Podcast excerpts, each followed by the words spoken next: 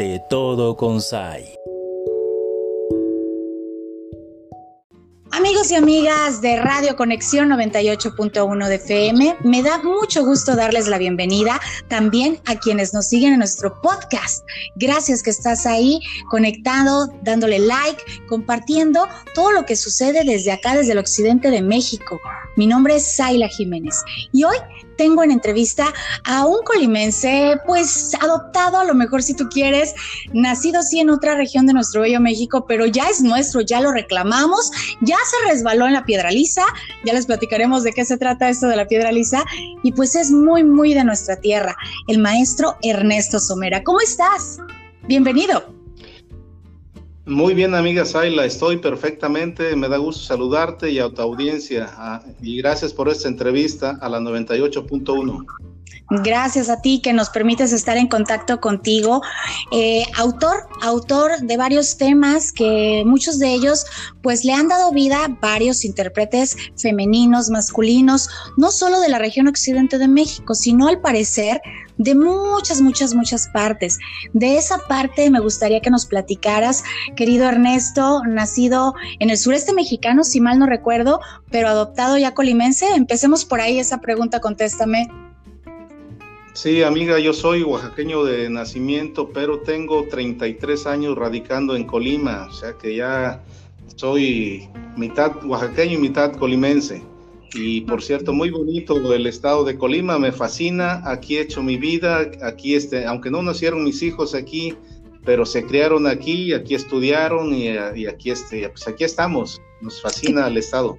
Que por cierto, salvo tu mejor opinión, quiero mandarle un gran abrazo a Diana, a tu querida Diana, tu hija, que es un amor de persona y, es parte pues de, de, esta anécdota, de esta primera entrevista, porque pues nos, nos permitió ahí este, también conectarnos. Le mando un abrazo, salúdamela mucho. De tu parte, Saila. Gracias. Oye, querido, querido Ernesto, ¿cuál ha sido tu visión o tu objetivo como autor en estos tiempos modernos tuyos? Ya nos hablaste de que tienes toda una vida aquí en Colima. Esto de ser autor, de estar en las letras, de componer, se te dan, y aparte creo y entiendo porque somos tú y yo amigos, yo sé que lo disfrutas muchísimo tú tienes un objetivo, es decir, piensas en, voy a regalarle a nuestra gente todos estos temas para que este, se reflexione sobre ciertos temas, eh, o simplemente te nace y vas fluyendo. Mira, pues tener un objetivo como tal, eh, probablemente no, probable, al menos deliberadamente no considero tener un objetivo en el sentido estricto del término. Sin embargo, cada que compongo una canción, este, me gustaría que fuera una canción que trascendiera más allá de, del momento. la otra vez vi una entrevista en donde sacaban éxitos de hace 50 años que han trascendido el tiempo y generaciones y se siguen escuchando.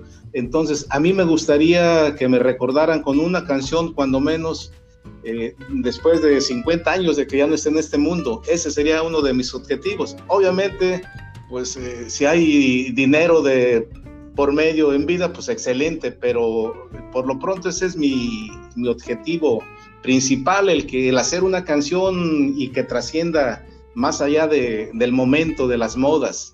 Oye, qué bonito eh, las razones por las cuales tú haces esto. Si bien tú lo has dicho, claro, los autores, compositores, hombres, mujeres, es un rol laboral y es válido que tú, si buscas a alguien con estos talentos, pues le contrates. Tú buscas generar, dejar huella, trascender eh, posterior a la vida en tus temas. ¡Qué maravilla! Y vaya que sí se puede, porque es una forma de dejar historia, un árbol, escribir un libro, escribir una canción, maestro Ernesto, claro que nos ayuda a trascender. Oye, ¿cómo has logrado permanecer y crecer en esta carrera como autor? Porque yo lo tengo que decir, hemos platicado, muy querido en nuestra región, claro está, pero me platicas a veces de tus experiencias con la gente que se interesa en tu trabajo en Argentina, en varias partes de Sudamérica, en regiones del lado de Veracruz o de tantos lugares. ¿Cómo has logrado permanecer, evolucionar y crecer como autor? Fíjate que soy suertudo el, el vivir en esta época de, tecnología, de internet, que a veces o casi siempre me rebasa y, y tengo que pedir, eh, pedir ayuda. y eso me ha permitido este, tener contacto con, pues, con varias partes del mundo. Ya ves que ahorita cualquier este, radio por internet llega a cualquier parte del mundo. Eso me ha, permitido contactarme con gente de Sudamérica, de, de Costa Rica, de, pues en general de, de Centroamérica, de Sudamérica, y a través de la música pues hemos estado en contacto y hay algunas radios por internet que pues me han solicitado algunas entrevistas que pues algunas no se han dado porque pues no soy muy ducho en esta en estos menesteres de la tecnología pero sí este sé que me que me tocan en algunas estaciones de en alguna estación de Argentina en del Perú eh, en Estados Unidos también algunas, o sea, pues es difícil llevar un registro de quienes me tocan y quienes no, pero me da gusto, me da gusto que, este, que, que la música que hago pues trascienda. No sé qué tanta calidad tenga, pero pues cuando menos eh, para algún sector del público yo creo que le gusta, por eso la, la tocan. Y a ustedes, pues muchísimas gracias también aquí en la 98.1, que me han abierto las puertas, y no solo a mí, sino a, a muchísimos compositores que gracias a ustedes hemos dado a conocer nuestro trabajo, Saila.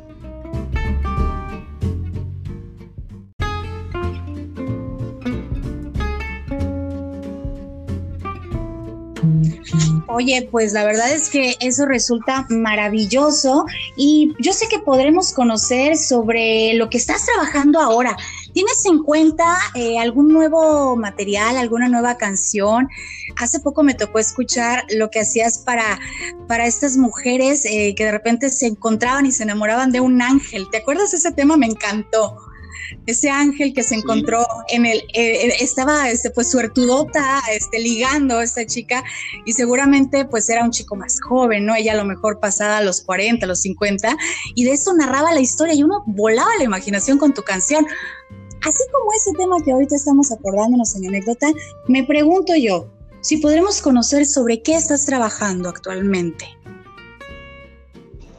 Pues fíjate que así como ese tema, yo creo que sin que tenga uno eh, una experiencia muy cercana con ese tipo de, situaciones, eh, la literatura me ha ayudado mucho a imaginar algunas cuestiones, como en el caso de, del tema que mencionas que se llama Ángel de Motel, pues invertir los papeles, leí eh, de García Márquez, Memoria de mis putas tristes, en donde un señor de 90 años se metía con una prostituta muy joven y este, e invierte los papeles, porque ahorita el rol de la mujer también está siendo cada vez más protagónico y por lo tanto también eh, adquiere los mismos derechos que el hombre está adquiriendo, los mismos vicios, los mismos anhelos, los mismos gustos. Yo creo que es eh, de, de, la labor de un compositor también de hacer conciencia en que como hombres y como mujeres cada acercamos más a esa pretendida igualdad y ojalá se dé un día con todos los errores y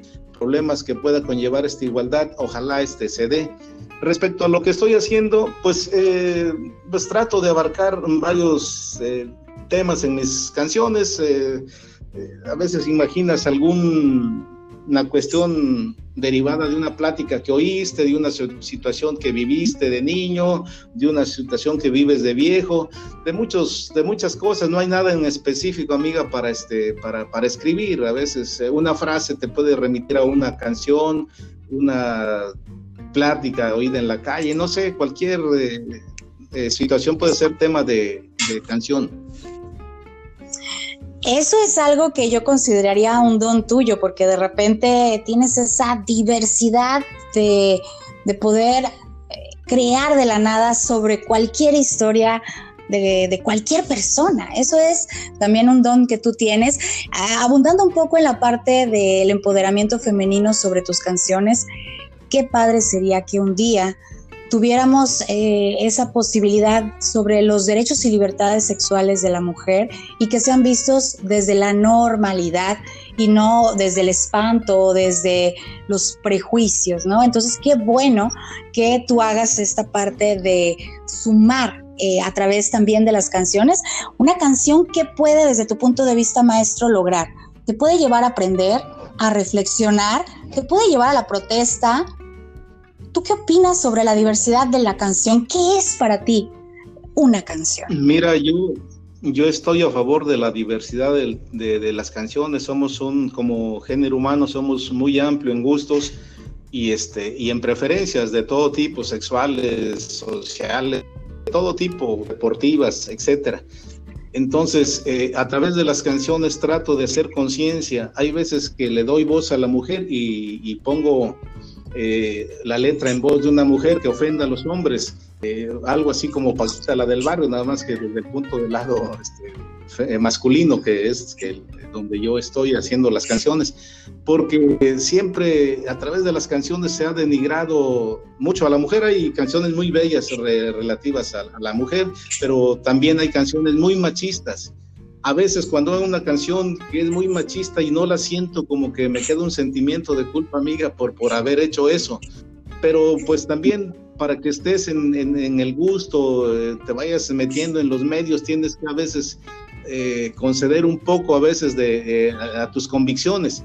Y eso es lo que hago. Generalmente trato de no hacerlo, de hacer una canción que me nazca, que sea auténtica, pero pues no dejo de ceder a la tentación de, hacer canciones, de hacer letras que, no van acorde a mi, a mi manera de pensar, de ser.